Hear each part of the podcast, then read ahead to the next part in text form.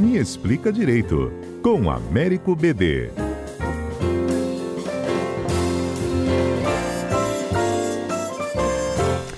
Américo BD, bom dia. Bom dia, Patrícia. Bom dia, ouvintes. Bom, nosso assunto hoje é a anistia Bolsonaro, se ela tem chance de acontecer ou não. Vamos começar explicando para os nossos ouvintes o que, que é a anistia, quem se aplica, em que situações. Perfeito. A nossa Constituição prevê a possibilidade de o Congresso Nacional, junto com o presidente, anistiar alguém. A anistia tem que ser feita por lei.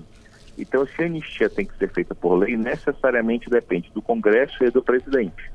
O objetivo da anistia, normalmente, ela está relacionado com a com perdão, com a ideia que determinados atos podem ser perdoados tendo em vista algum motivo relevante. A Constituição ela proíbe a anistia em alguns casos, por exemplo, crimes hediondos. A Constituição já fala expressamente que não pode ser anistiado. Então a Constituição não diz quando cabe anistia, ela fala quando não cabe. Uhum. Hipótese em que, em, que não é possível é, negociar a anistia. Mas veja que o tema não é simples. O Brasil, por exemplo, fez uma lei de anistia em relação à ditadura militar. E esta lei de anistia da ditadura militar, o Supremo Tribunal Federal considerou ela válida, por maioria, considerou constitucional, mas a Corte Interamericana de Direitos Humanos considerou que a anistia brasileira não era válida e que o Estado brasileiro deveria punir os crimes que ocorreram durante a ditadura. Então veja como o fato de é, da anistia hoje, ela tem um caráter internacional, ela não depende mais exclusivamente do país. Cortes internacionais podem considerar que atos que violam direitos humanos não estão sujeitos à anistia. E a Corte Interamericana vai além, porque ela não só fala que a anistia não é válida, como que ela diz que a prescrição não deve ser aplicada nesse caso. Então, veja como o tema do respeito aos direitos humanos e da necessidade de punição de culpados que violam direitos humanos, ele é presente na, corte, na nossa Corte Interamericana. Uhum. Então, assim, é, a, a, questão concreta, falando sobre eventuais atos do governo passado, é, primeiro que eles precisam ser apurados, evidentemente, se houve ou não houve, é, mas é, é possível existir em tese a lei de anistia, se for do interesse do Congresso e do presidente, e aí um outro debate interessante se o Supremo pode ou não pode declarar a lei de anistias inconstitucionais. É, e aí a gente fala em relação ao ex-presidente Jair Bolsonaro, porque ele saindo da presidência, ele fica sem foro e pode ser julgado como cidadão comum por eventuais suspeitas de crime. E aí muita gente já fala numa anistia em relação a ele, certo?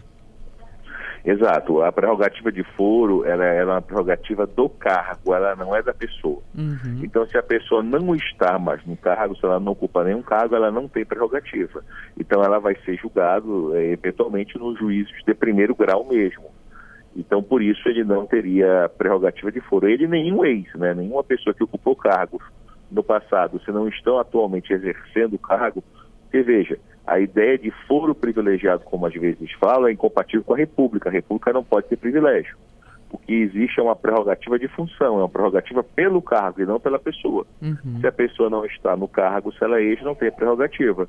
Então, a eventual investigação que possa existir é, pode deve ser retornada para o, o primeiro grau porque no caso específico do presidente ainda tinha um detalhe, né? A Constituição garantia que o presidente não responde por atos estranhos à função. Então ele tinha uma imunidade total que é exclusiva enquanto a pessoa está no cargo. É, e agora ele está nos Estados Unidos, né? Também veio a, a, a, informação durante o finalzinho do ano passado de que ele estaria pegando ele e os filhos o, a, a cidadania italiana, né? Mostrando talvez uma intenção de ir para a Itália. O que, que muda ele estando fora do país ou permanecendo fora do país? É, depende no seguinte sentido, é, o fato de um brasileiro, é, tirando não o caso concreto dele, mas analisando de um modo geral, né? O fato de um brasileiro que responde na justiça sair da alçada direta do Brasil, em tese, não é problemático, porque você tem é, cooperação internacional que faz com que é possível as decisões do juiz brasileiro atingir brasileiros que estão no exterior. Uhum. Você tem, inclusive, como proceder à extradição. No caso da Itália, se ele virar cidadão italiano, aí a coisa complica bastante. Pelo seguinte, porque o fato é que a Itália, como o Brasil, não extraditam nacionais. Então aí você não poderia trabalhar com a figura da extradição. Você não poderia mais trazê-lo para o país para responder por esses atos. Aí há uma discussão sobre a transferência de execução, sobre numa eventual condenação poder pedir ao outro país para que ele execute a pena.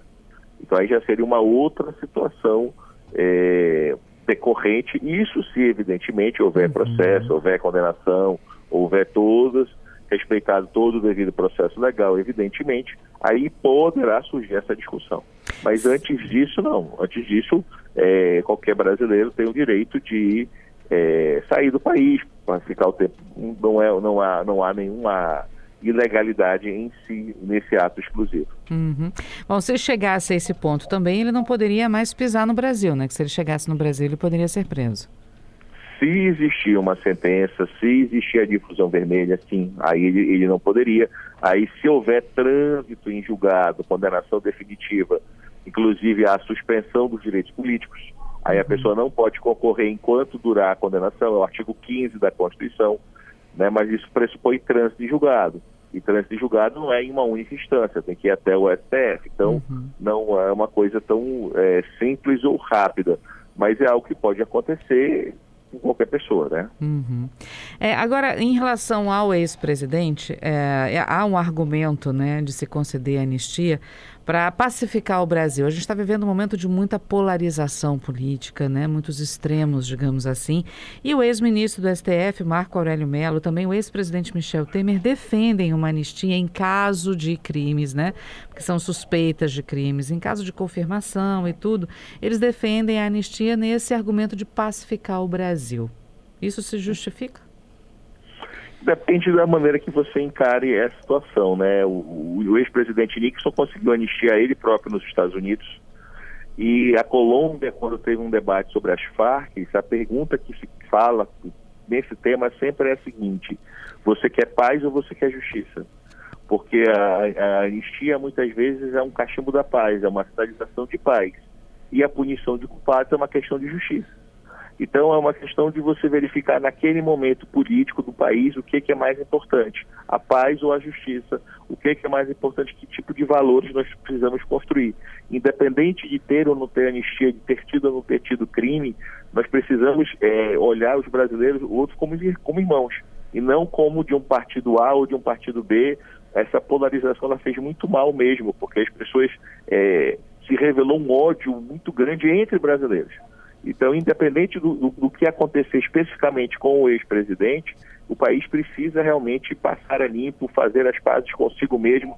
Você vê em grupos de família, você vê amizades de longa data desfeitas por questões políticas desse tipo. E, e, quem é eleito, não importa se de esquerda ou de direita, tem que governar para todos e não apenas para quem votou. É preciso que a, a população amadureça, que essas questões políticas que não são fáceis, elas consigam ser é, tratadas com o raciocínio e o coração, e não com fígado, não com ódio, não com violência. Uhum. É, o Brasil já viveu uma situação como essa no passado e isso é inédito, digamos assim, na proporção que está? A polarização que você está falando, é. me parece que sim. Me parece que o, o, Brasil, a gente tinha até o mito do homem cordial, do Sérgio Buarque de Holanda, e daí o Brasil levava tudo na brincadeira, que o brasileiro não tinha é, só o futebol movimentava o país. Uhum. E a gente viu no passado recente que não, que de fato agora as pessoas estão divididas. Não é ruim as pessoas se interessarem pela política. A política é fundamental em qualquer sociedade. O pessoal brinca que quem não gosta de política é governado por quem gosta. Então, quanto mais pessoas participam, melhor, é, mais cabeças pensantes. Agora, se tem que trabalhar com a ideia de boa fé, não se pode trabalhar com a ideia do inimigo de Carl que ou você está do meu lado ou você é inimigo, eu vou te destruir, é, não tem mais. Não, as pessoas podem divergir, pessoas de boa fé pensam diferentes, isso não significa que você vai se tornar meu inimigo. Então nós precisamos é, construir esse espaço democrático, um espaço em que o dissenso é legítimo, que as pessoas podem divergir de boa fé e nem por isso vão ser inimigas, nem por isso vão querer destruir umas às outras ou vão querer é, violência como forma de resolução de conflitos. BD, te agradeço mais uma vez, viu, por trazer, trazer luz aqui aos nossos ouvintes em dúvidas que a gente sempre tem nessa área de direito. Obrigada, viu? É um prazer, uma honra, um abraço a todos. Grande abraço, Patrícia. É grande, até quarta-feira que vem. Até quarta que vem.